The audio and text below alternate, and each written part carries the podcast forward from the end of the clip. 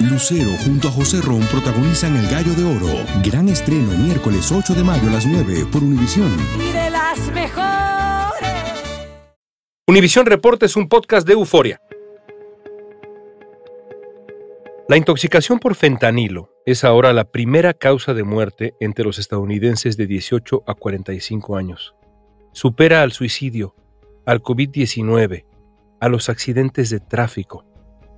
El fentanilo es 50 veces más poderoso que la heroína y la ingestión de apenas un cuarto de miligramo puede ser mortal.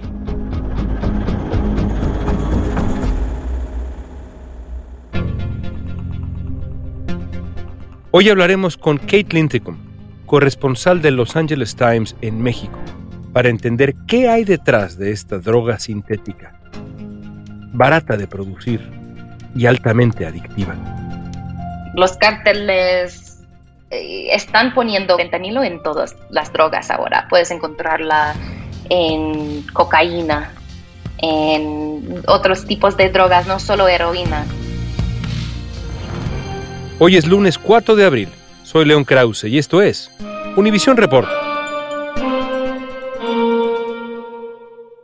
Las muertes por sobredosis aumentaron durante la pandemia. La mayoría se atribuyen al fentanilo.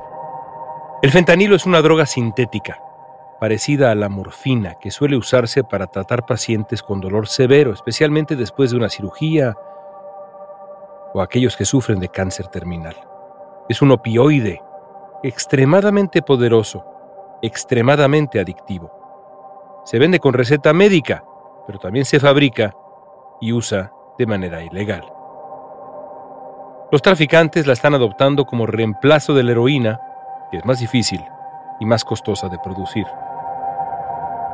Kate Linthicum es corresponsal en Ciudad de México del periódico Los Angeles Times, donde ha cubierto de manera extensa la violencia y el narcotráfico. Su reportaje La pequeña píldora azul que se está llevando vidas americanas describe al fentanilo como una droga perfecta para los traficantes mexicanos y el nuevo gran asesino en Estados Unidos. ¿Qué te ha parecido México en estos uh, seis años que llevas en México? Pues lindo, lindo, interesante, conflictivo, rico. Desde el punto de vista periodístico, ¿es un destino interesante? Sí, claro, claro. Porque es importante, ¿no? Para Estados Unidos. Entonces siempre vamos a tener lectores y hay mucho interés por Los Angeles Times en lo que pasa aquí. ¿Por qué es tan peligroso el fentanilo? Pues es mucho, mucho, mucho más poderoso que otras drogas parecidas solo un poquitito de fentanilo puede matar a una persona. También es mucho más barato para producir. Entonces es una droga muy, muy barato y muy poderosa. ¿Cuál es la ruta de ingreso del fentanilo a Estados Unidos en este momento? Antes mucho llegó eh, por, por correo desde China. Ahora mucho viene primero a México, a las, las, puertas de México. Viene el fentanilo ya preparada o a veces los químicos que necesitan para producirlo. Entonces, estos químicos, los carteles en Sinaloa o Michoacán pueden producir la droga y luego, obviamente, transporta todo hacia Estados Unidos. Estos químicos llegan sobre todo de China. Sí, exacto, todo de Asia. No es una cantidad grande, no necesitas muchas, muchas cantidades de químicos para hacer esto. por eso es muy difícil, dicen las autoridades, para encontrarlo. Aunque fue desarrollado hace décadas, fue en 2013 cuando el fentanilo comenzó a consumirse en cantidades significativas. La mayor parte se fabricaba en China y era enviado por correo. Hoy, México y China son los principales países de origen del fentanilo. Según la DEA, México cada vez está produciendo mayores cantidades de la droga en laboratorios clandestinos usando métodos de procesamiento cada vez más sofisticados, con productos químicos no regulados, y prensas de tamaño industrial.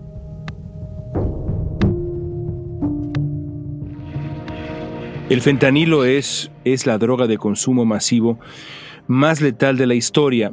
Tú en el 2019 publicaste en el Los Angeles Times una de las primeras historias a profundidad sobre el fentanilo y las vidas que se lleva de un instante a otro, básicamente.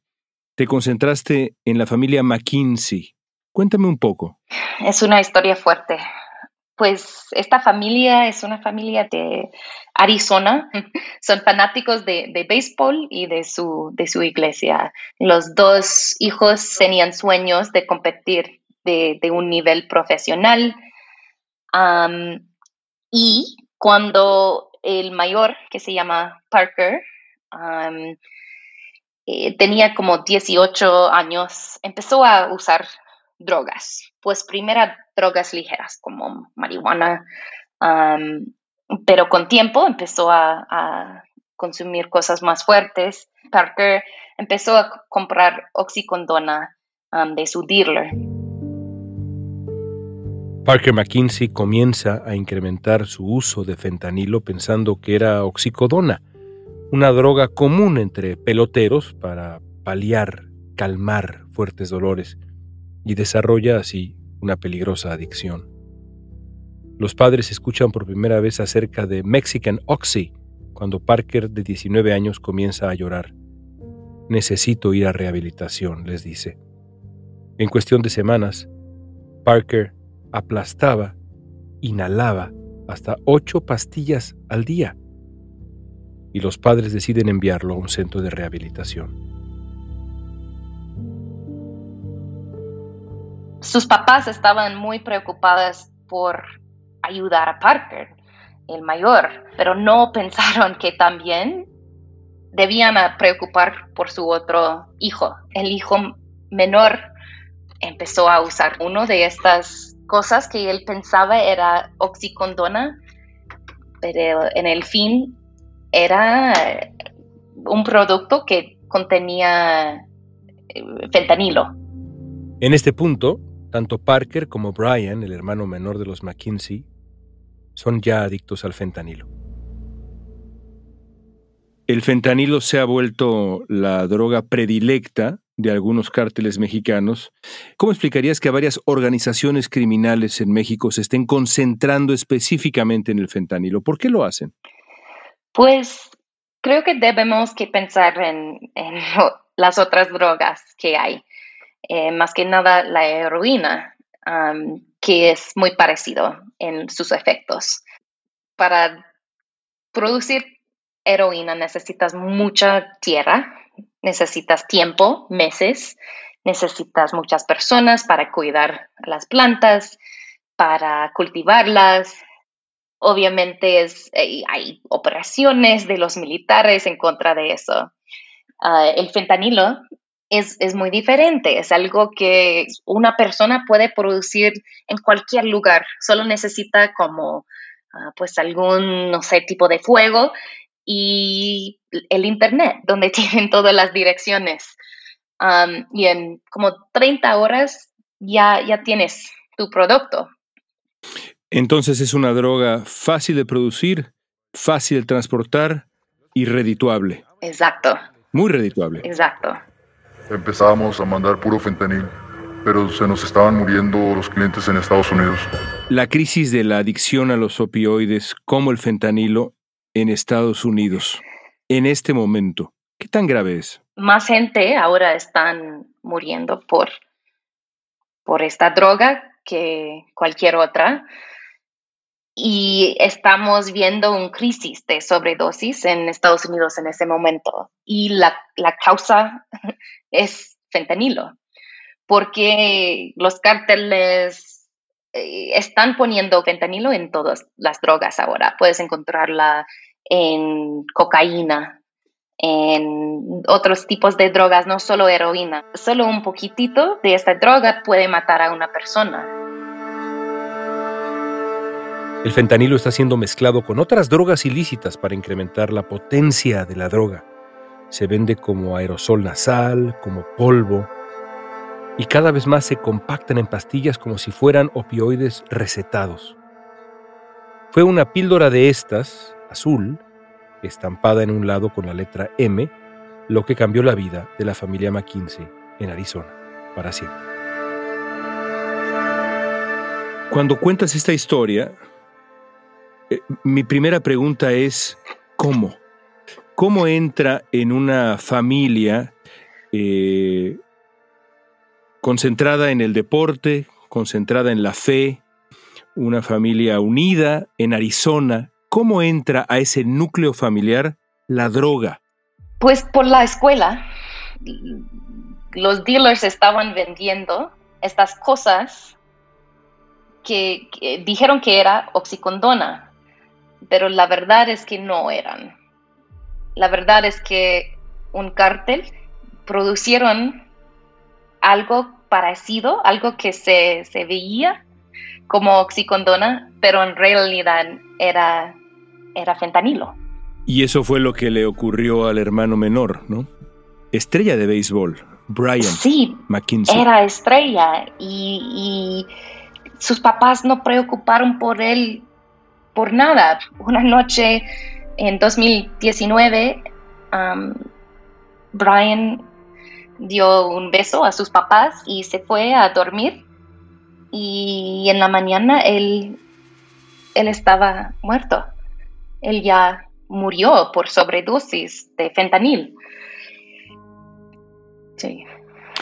Los padres eh, en la historia que tú escribes para Los Angeles Times se declaran absolutamente sorprendidos. Su preocupación era el hijo mayor y de pronto descubrir a su hijo menor horas después de un partido de béisbol que los había llevado a, no sé, la final estatal, alguna cosa así, según recuerdo, muerto, fue un shock simplemente inmenso.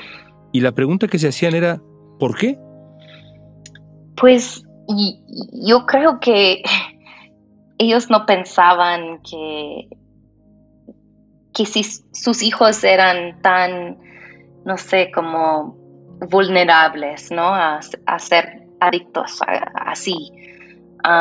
pero la verdad es que esa cosa, fentanilo, es muy poderoso y parece, ellos piensan que como Parker, Brian empezó a, usar esta droga y le gustaba el, efecto, um, pero no sabía qué era, no sabía que era, que tenía fentanilo. Pensaba que era otro tipo de, de opiodo. Entonces, así se, cayó. Um, y así, sí, se destruyó la familia. Uno de los compañeros de Brian eh, McKinsey en los días posteriores a la muerte de este muchacho allá en Arizona, declaró lo siguiente. Uno piensa que el fentanilo es para los junkies, para los adictos, no para mi amigo. Parte del problema de estas drogas es que en efecto han permeado mucho más allá de los que uno consideraría los adictos típicos, Kate. Exacto, sí. la verdad es que yo tengo conocidos familiares que han, han morido por esta causa. Había un caso famoso en Los Ángeles el año pasado, creo, cuando tres actores usaron cocaína y los tres murieron así, tan rápido, porque había, no sé, unos pedazos de, de fentanilo en su, en su droga. Entonces sí, es, es en todos lados. El fentanilo y otros opioides sintéticos han tenido un aumento rápido y dramático. Las muertes por sobredosis relacionadas con estas drogas casi se han duplicado en los últimos dos años, pasando de unas 35.000 muertes en el periodo de 12 meses que termina en octubre de 2019 a más de 69.000 en octubre de 2021. Esto según un reporte que dio a conocer este mes el Centro para el Control y Prevención de Enfermedades. En 2018 le pregunté a Andrés Manuel López Obrador, en el segundo debate presidencial, cómo combatiría la crisis del fentanilo en México. de ser presidente. Me respondió que con el combate a la corrupción, una respuesta muy frecuente en aquel tiempo para el candidato López Obrador. Pensando en el opio, eh, en su momento se habló también de la sustitución de cultivo, en la que se dan incentivos para que los campesinos dejen de sembrar droga para sembrar cultivos legales. ¿Ha disminuido o ha crecido la crisis del fentanilo, de los opioides en y desde México en los últimos tiempos? Sin duda ha, crecido, sí. sigue cruzando la frontera un, montón de, fentanilo. Lo interesante es los precios para heroína han caído eh, porque ya hay otra droga que es más, más barato y, más fácil producir. es obvio que el problema sigue o, está creciendo y es muy difícil pues entender exactamente cómo combatirlo. Ahora esta ecuación tiene dos lados, evidentemente, y el otro lado es Estados Unidos.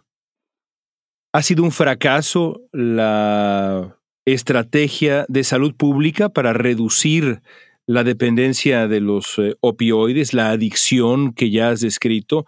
Es decir, Estados Unidos también ha fracasado. Creo que es obvio que Estados Unidos tampoco está, pues, está haciendo las cosas correctas, ¿no? Para, para ayudar a este problema. Es, es difícil entender, es un, es un crisis de, de droga, pero también de salud, también de cultura, tenemos que, pensar más en, qué es, cómo es la cultura de Estados Unidos que, que la gente quiere, no sé, tomar droga para no sentir dolor, para... Es que creo que hay muchas cosas, muchas preguntas muy grandes. Eh, pero no, es, es, obvio que los Estados Unidos también ah, no ha tenido un, impacto en, en, este, este tema porque sigue igual.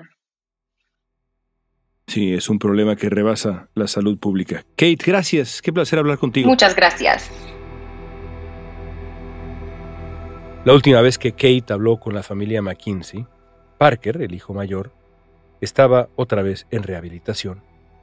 Su tratamiento es costoso e inaccesible incluso para la gran mayoría de estadounidenses. La familia McKinsey paga más de 20 mil dólares al mes de sus ahorros para tratar de ayudar a Parker. El plan que el presidente Biden dio a conocer durante su campaña para controlar la crisis de los opioides requeriría una inversión de 125 mil millones de dólares en 10 años, mucho más de lo que el Congreso ha destinado hasta ahora. En este año de gobierno, los legisladores no han adoptado el plan de Biden y la Casa Blanca no ha presionado para que esto ocurra, adoptando medidas más bien menos ambiciosas. Melissa, la madre de los McKinsey, le dijo a Kate Linthicum que contar la historia de su hijo muerto es, hoy, la única forma de honrarlo. Lo que busca es que otros padres tengan conversaciones honestas con sus hijos, que sepan que está bien hablar de estas adicciones para poder así conseguir una manera de sacar la droga de la calle.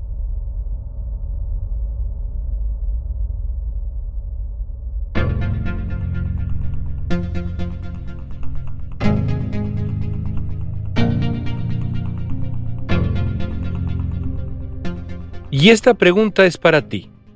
No es fácil, pero es para ti. ¿Alguna vez has sentido que caes en una adicción parecida a la que has escuchado en este episodio? Comparte tu experiencia usando la etiqueta Univisión Reporta en redes sociales y danos tu opinión en Facebook, Instagram, Twitter o TikTok. Y no dejes también de enviarnos sugerencias de temas que te gustaría que tratáramos en Univisión Reporta. Este podcast es tan tuyo como es nuestro. En la producción ejecutiva, Olivia Liendo. Producción general, Isaac Martínez. Asistencia de producción, Isabela Vítola. Música original de Carlos Jorge García. Soy León Krause. Gracias por escuchar Univisión Reporta.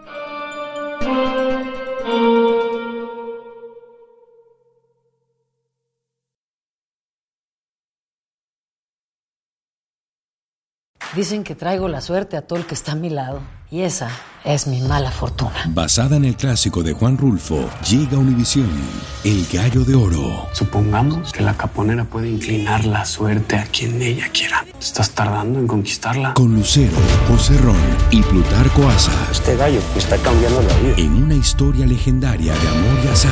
No trates de cambiarme, no lo vas a lograr. El Gallo de Oro, gran estreno miércoles 8 de mayo a las 9 por Univisión.